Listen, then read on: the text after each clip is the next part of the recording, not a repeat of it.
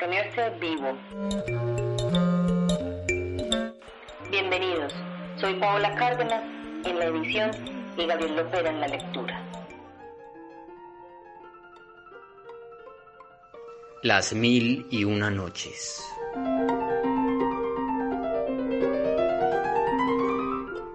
Retomemos que están en la casa de tres peladas y les dijeron que no preguntaran lo que no querían saber y se pusieron a preguntar y entonces salieron unos negros ahí mismo y los van a matar a todos, pero antes ella dijo, bueno, cuenten las historias que ustedes tienen a ver si vale la pena dejarles con vida.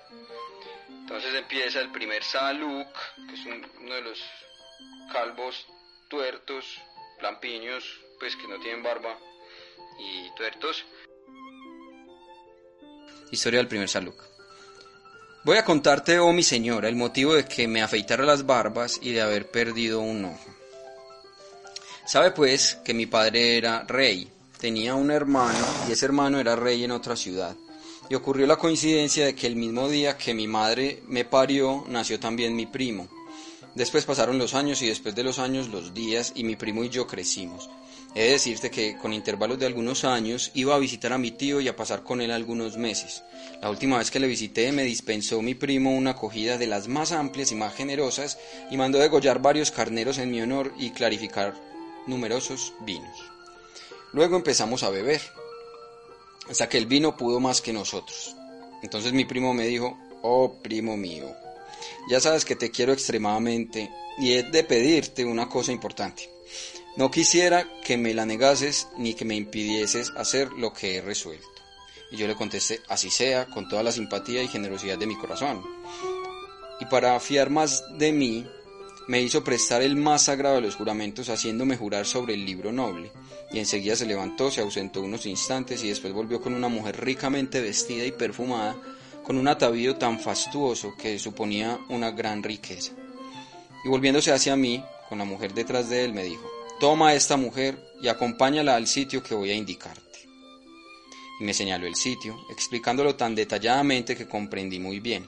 Luego añadió, Allí encontrarás una tumba entre otras tumbas, y en ella me aguardarás. Yo no me pude negar a ello, porque había jurado con la mano derecha, y cogí a la mujer y marchamos al sitio que me había indicado, y nos sentamos allí para esperar a mi primo, que no tardó en presentarse, llevando una vasija llena de agua, un saco con yeso y una piqueta. Y lo dejó todo en el suelo, conservando en la mano nada más que la piqueta, y marchó hacia la tumba, quitó una por una las piedras y las puso aparte. Después cavó con la piqueta hasta descubrir una gran losa. La levantó y apareció una escalera abovedada. Se volvió entonces hacia la mujer y le dijo, ahora puedes elegir. Y la mujer bajó enseguida la escalera y desapareció. Entonces él se volvió hacia mí y me dijo, oh primo mío, te ruego que acabes de completar este favor y que cuando haya bajado eches la losa y la cubras con tierra como estaba. Y así completarás este favor que me has hecho. En cuanto al yeso que hay en el saco y en cuanto al agua de la vasija los mezclarás bien y después pondrás las piedras como antes y con la mezcla llenarás las juntas de modo que nadie pueda adivinar que es obra reciente. Porque hace un año que estoy haciendo este trabajo y solo Alá lo sabe y luego añadió, Y ahora ruega a Alá que no me abrume de tristeza por estar lejos de ti, primo mío. Enseguida bajó las escaleras y desapareció en la tumba. Cuando hubo desaparecido de mi vista me levanté, volví a poner la losa e hice todo lo demás que me había mandado, de modo que la tumba quedó como antes estaba. Regresé al palacio, pero mi tío se había ido de casa y entonces decidí acostarme aquella noche. Después, cuando vino la mañana, comencé a reflexionar sobre todas las cosas de la noche anterior y singularmente sobre lo que me había ocurrido con mi primo y me arrepentí de cuanto había hecho. Pero con el arrepentimiento no remediaba nada. Entonces volví a las tumbas y busqué, sin poder encontrarla. Aquella en que se había encerrado mi primo no se hallaba, y seguí buscando hasta cerca del anochecer, sin hallar ningún rastro. Regresé entonces al palacio y no podía beber, ni comer, ni apartar el recuerdo de lo que me había ocurrido con mi primo, sin poder descubrir qué era de él. Y me afligí con una aflicción tan considerable que toda la noche la pasé muy apenado hasta la mañana. Marché enseguida otra vez al cementerio y volví a buscar la tumba entre todas las demás, pero sin ningún resultado. Y continué mis pesquisas durante siete días más sin encontrar el verdadero camino, por lo cual aumentaron de tal modo mis temores que creí volverme loco. Decidí viajar en busca de remedio para mi aflicción y regresé al país de mi padre. Pero al llegar a las puertas de la ciudad salió un grupo de hombres, se echaron sobre mí y me ataron los brazos. Entonces me quedé completamente asombrado, puesto que yo era el hijo del sultán y aquellos los servidores de mi padre y también mis esclavos, y me entró un miedo muy grande y pensaba, ¿quién sabe lo que le habrá ocurrido a mi padre? Y pregunté a los que me habían atado los brazos y no quisieron contestarme. Pero poco después uno de ellos, esclavo mío, me dijo, la suerte no se ha mostrado propicia con tu padre, los soldados le han hecho traición y el visir lo ha mandado matar. Nosotros estábamos emboscados aguardando que cayeses en nuestras manos. Luego me condujeron a viva fuerza. Yo no sabía lo que me pasaba, pues la muerte de mi padre me había llenado de dolor, y me entregaron entre las manos del visir que había matado a mi padre. Pero entre este visir y yo existía un odio muy antiguo, y la causa de ese odio consistía en que yo, de joven, fui muy aficionado al tiro de ballesta, y ocurrió la desgracia de que un día, entre los días, me hallaba en la azotea del palacio de mi padre, cuando un gran pájaro descendió sobre la azotea del palacio del visir, el cual estaba en ella. Quise matar al pájaro con la ballesta, pero la ballesta erró al pájaro, hirió en un ojo al visir y se lo hundió, por voluntad y juicio escrito de Alá. Ya lo dijo el poeta, deja que se cumplan los destinos, no quieras desviar el fallo de los jueces de la tierra, no sientas alegría ni aflicción por ninguna cosa, pues las cosas no son eternas. Y el Saluk prosiguió de este modo. Cuando dejé tuerto al visir, no se atrevió a reclamar en contra mía porque mi padre era el rey del país, pero esa era la causa de su odio. Y cuando me presentaron a él con los brazos atados, dispuso que me cortaran la cabeza. Entonces le dije, ¿por qué me matas si no he cometido ningún crimen? Y contestó, ¿qué mayor crimen que este? y señalaba su ojo tuerto. Y yo dije, eso lo hice contra mi voluntad, pero él replicó, si lo hiciste contra tu voluntad, yo voy a hacerlo con toda la mía. Y dispuso, traedlo a mis manos, y me llevaron entre sus manos. Entonces extendió la mano, clavó su dedo en mi ojo izquierdo y lo hundió completamente. Y desde entonces estoy tuerto, como todos veis. Hecho esto, ordenó que me matasen y me metiesen en un cajón. Después llamó al verdugo y le dijo, te lo entrego, desenvaina tu alfanje y lleva a este hombre fuera de la ciudad, lo matas y le dejas allí para que se lo coman las fieras. Entonces el verdugo me llevó fuera de la ciudad y me sacó de la caja con las manos atadas y los pies encadenados, y me quiso vendar los ojos antes de matarme, pero entonces rompí a llorar y recité estas estrofas. Te elegí como firme coraza para librarme de mis enemigos y eres la lanza y el agudo hierro con que me atraviesan. Cuando disponía del poder mi mano derecha, la que debía castigar se abstenía, pasando el arma a mi mano izquierda que no la sabía esgrimir. Así obraba yo. No insistáis, os lo ruego, en vuestros reproches crueles, dejad que solo los enemigos me arrojen las flechas dolorosas. Conceded a mi pobre alma, torturada por los enemigos, el don del silencio. No la oprimáis más con la dureza y el peso de vuestras palabras. Confié en mis amigos para que me sirviesen de sólidas corazas, y así lo hicieron, pero en manos de los enemigos y contra mí. Los elegí para que me sirviesen de flechas mortales y fueron, pero contra mi corazón. Cultivé sus corazones para hacerlos felices y fueron felices, pero a otros amores. Los cuidé fervorosamente para que fuesen constantes y lo fueron, pero en la traición. Cuando el verdugo oyó estos versos, recordó que había servido a mi padre y que yo le había colmado de beneficios, y me dijo, ¿cómo iba yo a matarte si yo soy tu esclavo? Y añadió, escápate, te salvo la vida, pero no vuelvas a esta comarca porque perecerás y me harías perecer contigo. Como lo dice el poeta, anda, libérate amigo y salva a tu alma de la tiranía. Deja que las casas sirvan de tumba a quienes las han construido.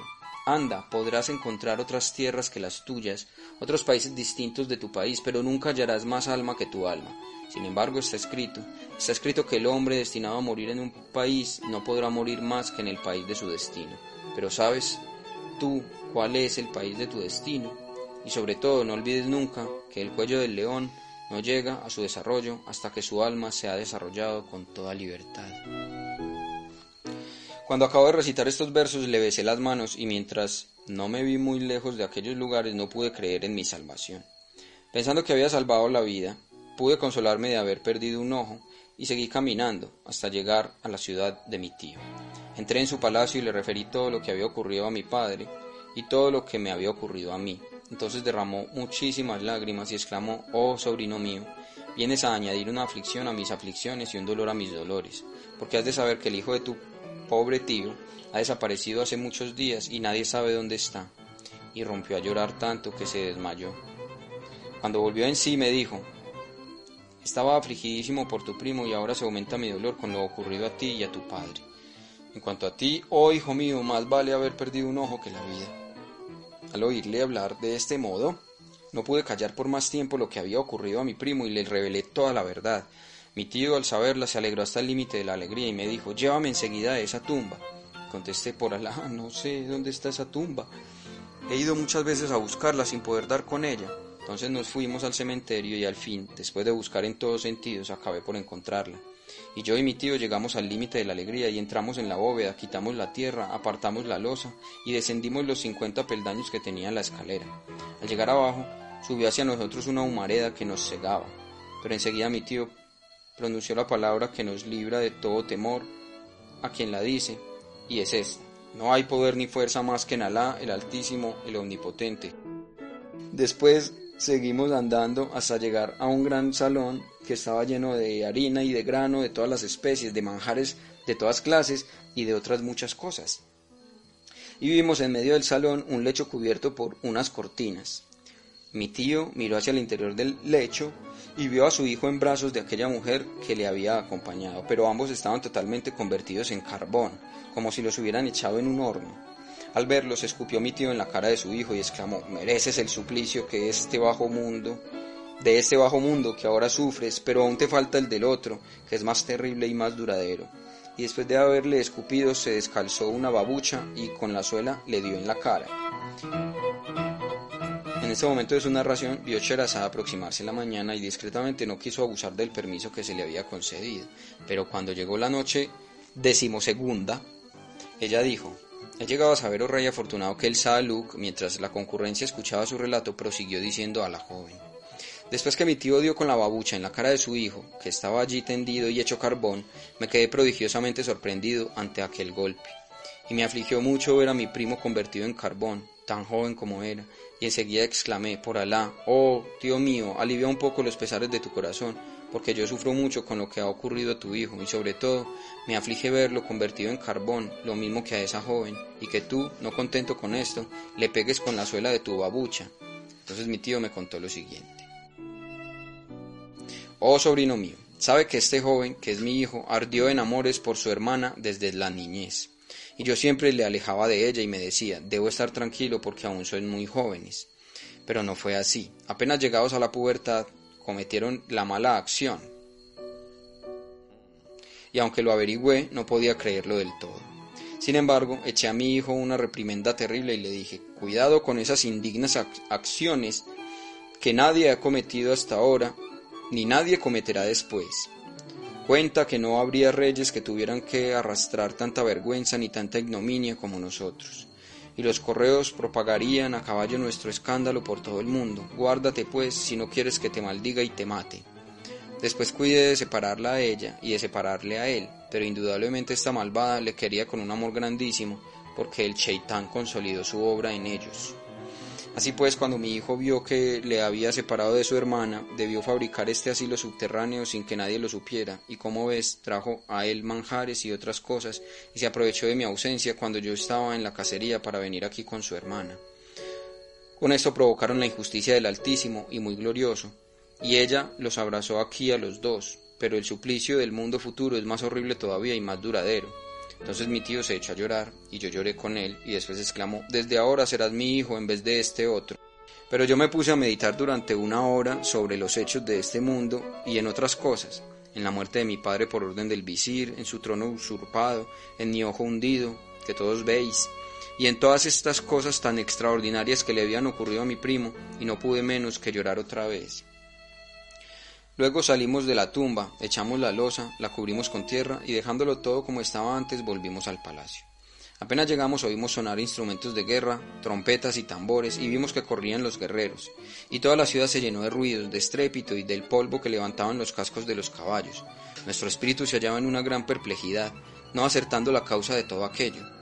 Pero por fin mi tío acabó por preguntar la razón de estas cosas y le dijeron, tu hermano ha sido muerto por el visir, que se ha apresurado a reunir sus tropas y a venir súbitamente al asalto de la ciudad, y los habitantes han visto que no podían ofrecer resistencia y se han rendido y han rendido la ciudad a discreción. Al oír todo aquello me dije, seguramente me matará si caigo en sus manos este visir hijo de madre. Y de nuevo se amontonaron en mi alma las penas y zozobras, y empecé a recordar las desgracias ocurridas a mi padre y a mi madre. Yo no sabía qué hacer, pues si me vieran los soldados estaba perdido, y no hallé otro recurso que afeitarme la barba. Así es que me afeité la barba, me disfracé como pude y me escapé de la ciudad y me dirigí hacia esta ciudad de Bagdad donde esperaba llegar sin contratiempo y encontrar a alguien que me guiase al palacio del emir de los creyentes, Harun al-Rashid, el califa del amo del universo, a quien quería contar mi historia y mis aventuras. Llegué a Bagdad esta misma noche y como no sabía dónde ir me quedé muy perplejo, pero de pronto me encontré cara a cara con este Saaluk y le deseé la paz. Y le dije, soy extranjero, y él me contestó, yo también lo soy y estábamos hablando cuando vimos acercarse a este tercer Saaluk que nos deseó la paz y nos dijo, soy extranjero, y le contestamos, también lo somos nosotros, y anduvimos juntos hasta que nos sorprendieron las tinieblas, entonces el destino nos dio felizmente a esta casa cerca de vosotras, señoras mías. Tal es la causa de que me veáis afeitado y tenga un ojo hueco. Cuando hubo acabado de hablar, le dijo la mayor de las tres doncellas, está bien, acaríciate la cabeza y vete acaríciate la cabeza, es decir, hace la demanda de saludar llevándote la mano a la cabeza. Es una de las maneras de saludar a la oriental. Pero el primer Saluk contestó, no, no me iré hasta que haya oído los relatos de los demás. Y todos estaban maravillados de aquella historia tan prodigiosa, y el califa dijo al visir, en mi vida he oído aventura semejante a la de este Saluk. Entonces el primer Saluk fue a sentarse en el suelo, con las piernas cruzadas, y el, y el otro dio un paso, besó la tierra entre las manos de la joven y refirió la siguiente historia. Historia del segundo Saaluk. La verdad es, oh señora mía, que yo no nací tuerto, pero la historia que voy a contarte es tan asombrosa que si se escribiese con la aguja en el ángulo interior del ojo, serviría de lección a quien fuese capaz de instruirse. Aquí donde me ves, soy rey, hijo de un rey. También sabrás que no soy un ignorante. He leído el Corán, las siete narraciones, los libros capitales, los libros esenciales de los maestros de la ciencia. Aprendí a, también la ciencia de los astros y las palabras de los poetas. Y de tal modo me entregué al estudio de todas las ciencias que pude superar a todos los vivientes de mi siglo. Además, mi nombre sobresalió entre todos los escritores, mi fama se expandió por el mundo y todos los reyes supieron mi valía. Fue entonces cuando oyó hablar de ella el rey de la India y mandó un mensaje a mi padre rogándole que me enviara a su corte y acompañó a este mensaje espléndidos regalos dignos de un rey. Mi padre consintió, hizo preparar seis naves llenas de todas las cosas y partí con mi servidumbre. Nuestra travesía duró todo un mes. Al llegar a tierra desembarcamos los caballos y los camellos y cargamos diez de estos con los presentes destinados al rey de la India. Pero apenas nos habíamos puesto en marcha, se levantó una nube de polvo que cubría todas las regiones del cielo y de la tierra, y así duró una hora. Se disipó después y salieron de ella hasta sesenta jinetes que parecían leones enfurecidos. Eran árabes del desierto, salteadores de caravanas, y cuando intentamos huir, corrieron a rienda suelta detrás de nosotros y no tardaron en darnos alcance. Entonces, haciéndoles señas con las manos, les dijimos, no nos hagáis daño, pues somos una embajada que lleva estos presentes al poderoso rey de la India. Y contestaron ellos, no estamos en sus dominios ni dependemos de ese rey. Y alzaron la espada, y enseguida mataron a varios de mis hombres, mientras que huíamos los demás. Yo había recibido una herida enorme, pero afortunadamente los árabes solo se cuidaron de apoderarse de las riquezas que llevaban los camellos. No sabía yo dónde estaba ni qué había de hacer, pues me afligía pensar que poco antes era muy poderoso y ahora me veía en la pobreza y en la miseria. Seguí huyendo hasta encontrarme en la cima de una montaña donde había una gruta, y allí al fin pude descansar y pasar la noche. A la mañana siguiente salí de la gruta, proseguí mi camino y así llegué a una ciudad espléndida, de clima tan maravilloso que el invierno nunca la visitó y la primavera la cubría constantemente con sus rosas. Me alegré mucho al entrar en aquella ciudad donde encontraría seguramente descanso a mis fatigas y sosiego a mis inquietudes. No sabía a quién dirigirme, pero al pasar junto a la tienda de un sastre que estaba allí cosiendo, le deseé la paz y el buen hombre, después de devolverme el saludo, me abrazó, me invitó cordialmente a sentarme y lleno de bondad me interrogó acerca de los motivos que me habían alejado de mi país. Le referí entonces cuanto me había ocurrido desde el principio hasta el fin y el sastre me compadeció mucho y me dijo, Oh tierno joven, no cuentes eso a nadie. Teme al rey de esta ciudad, que es el mayor enemigo de los tuyos, y quiere vengarse de tu padre desde hace muchos años. Después me dio de comer y beber, y comimos y bebimos en la mejor compañía, y pasamos parte de la noche conversando, y luego me cedió un rincón en la tienda para que pudiese dormir, y me trajo un colchón y una manta y cuanto podía necesitar. Así permanecí en su tienda tres días, y transcurridos que lo fueron, me preguntó, ¿sabes algún oficio para ganarte la vida? Y yo le contesté, ya lo creo, soy un gran jurisconsulto, un maestro reconocido en ciencias y además sé leer y contar. Pero él replicó, Hijo mío, nada de eso es oficio. Es decir, no digo que no sea oficio, pues me vio muy afligido. Pero no encontrarás parroquianos en nuestra ciudad. Aquí nadie sabe estudiar, ni leer, ni escribir, ni contar. No saben más que ganarse la vida. Entonces me puse muy triste y comencé a lamentarme. Por Alá, solo sé hacer lo que acabo de decirte. Y él me dijo, Vamos, hijo mío, no hay que afligirse de ese modo. Coge una cuerda y un hacha y trabaja de leñador, hasta que Alá te depare mejor suerte pero sobre todo oculta tu verdadera condición, pues te matarían. Y fue a comprarme el hacha y la cuerda y me mandó con los leñadores, después de recomendarme con ellos. Marché entonces con los leñadores y terminando mi trabajo me eché al hombro una carga de leña, la llevé a la ciudad y la vendí por medio dinar. Compré con unos pocos cuartos mi comida, guardé cuidadosamente el resto de las monedas y durante un año seguí trabajando de este modo. Todos los días iba a la tienda del sastre, donde descansaba unas horas sentado en el suelo con las piernas cruzadas. Un día, al salir del campo con mi, con mi hacha, llegué hasta un bosque muy frondoso que me ofrecía una buena provisión de leña. Escogí un gran tronco seco, me puse a escarbar alrededor de las raíces y de pronto el hacha se quedó sujeta en una argolla de cobre. Vacié la tierra y descubrí una tabla a la cual estaba prendida la argolla y al levantarla apareció una escalera que me condujo hasta una puerta. Abrí la puerta y me encontré en un salón de un palacio maravilloso. Allí estaba una joven hermosísima, perla inestimable, cuyos encantos me hicieron olvidar mis desdichas y mis temores. Y mirándola, me incliné ante el Creador que la había dotado de tanta perfección y tanta hermosura. Entonces ella me miró y me dijo, ¿eres un ser humano o un efrit? Y yo contesté, soy un hombre. Ella volvió a preguntar, ¿cómo pudiste venir hasta este sitio donde estoy encerrada hace 20 años? Y al oír estas palabras, que me parecieron llenas de delicia y de dulzura, le dije, Oh señora mía, Alá me ha traído a tu morada para que olvide mis dolores y mis penas. Y le conté cuanto me había ocurrido desde el principio hasta el fin, produciéndole tal lástima que se puso a llorar y me dijo, Yo también te voy a contar mi historia. Sabe que soy hija del rey Aknamus, el último rey de la India, señor de la isla de Ébano, me casé con el hijo de mi tío, pero la misma noche de mi boda, antes de perder mi virginidad, me raptó un efrit llamado Georgius, hijo de Rahmus y nieto del propio Eblis, y me condujo volando hasta este sitio, al que había traído dulces, golosinas, telas preciosas, muebles, víveres y bebidas. Desde entonces viene a verme cada diez días, se acuesta esa noche conmigo y se va por la mañana. Si necesitase llamarlo durante los diez días de su ausencia, no tendría más que tocar estos dos renglones escritos en la bóveda e inmediatamente se presentaría. Como vino hace cuatro días, no volverá hasta pasados otros seis, de modo que puedes estar conmigo cinco días para irte uno antes de su llegada. Y yo le contesté, desde luego que he de permanecer aquí todo ese tiempo. Entonces ella, mostrando una gran satisfacción, se levantó enseguida, me cogió de la mano, me llevó por unas galerías y llegamos por fin al hammam, cómodo y agradable, con una atmósfera tibia. Inmediatamente me desnudé. Ella se despojó también de sus vestidos, quedando toda desnuda, y los dos entramos en el baño.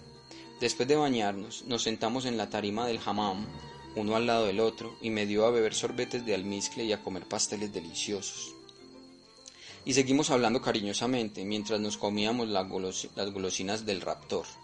Enseguida me dijo, esta noche vas a dormir y a descansar de tus fatigas para que mañana estés bien dispuestico. Y yo, oh señora mía, me vine a dormir después de darle mil gracias, y olvidé realmente todos mis pesares. Al despertar la encontré sentada a mi lado, frotando con un delicioso masaje mis miembros y mis pies. Y entonces invoqué sobre ella todas las bendiciones de Alá, y estuvimos hablando durante una hora cosas muy agradables y ella me dijo, por Alá, antes de que vinieses vivía sola en este subterráneo y estaba muy triste, sin nadie con quien hablar, y esto durante veinte años, por eso bendigo que te ha guiado junto a mí. Después, con su voz llena de dulzura, cantó esta estrofa. Si de tu venida nos hubiesen avisado anticipadamente, habríamos tenido como alfombra para tus pies la sangre pura de nuestros corazones y el negro terciopelo de nuestros ojos. Habríamos tendido la frescura de nuestras mejillas y la carne juvenil de nuestros muslos sedosos para tu lecho, oh viajero de la noche, porque tu sitio está encima de nuestros párpados. Al oír estos versos le di las gracias con la mano sobre el corazón y sentí que su amor se apoderaba de todo mi ser, haciendo que tendieran el vuelo mis dolores y mis penas. Enseguida nos pusimos a beber en la misma copa hasta que se ausentó el día y aquella noche me acosté con ella para gozar de la mayor felicidad y jamás en mi vida he pasado una noche semejante. Por eso cuando llegó la mañana nos levantamos muy satisfechos uno del otro y realmente poseídos de una dicha sin límites. Entonces, más enamorados que nunca, temiendo que se acabase nuestra felicidad, le dije, ¿quieres que te saque de este subterráneo y te libre del efrit? Pero ella se echó a reír y me dijo, calla y conténtate con lo que tienes. Ese pobre efrit solo vendrá una vez cada diez días y todos los demás serán para ti. Pero, exaltado por mi pasión, me excedí demasiado en mis deseos, pues repuse, voy a destruir esas inscripciones mágicas y en cuanto se presente el efrit lo mataré. Para mí es un juego exterminar esos efrits, ya sean de encima o de debajo de la tierra. Y la joven, queriendo calmarme, recitó estos versos. Oh tú, que pides un plazo antes de la separación y que encuentras dura la ausencia, no sabes que es sencillamente el medio de amar. Ignoras que el cansancio es la regla de todas las relaciones y que la ruptura es la condición y la conclusión de todas las amistades. Pero yo, sin hacer caso de estos versos que ella recitaba, di un violento puntapié en la bóveda Y en ese momento de su narración, Sherazada vio aparecer la mañana y se cayó discretamente.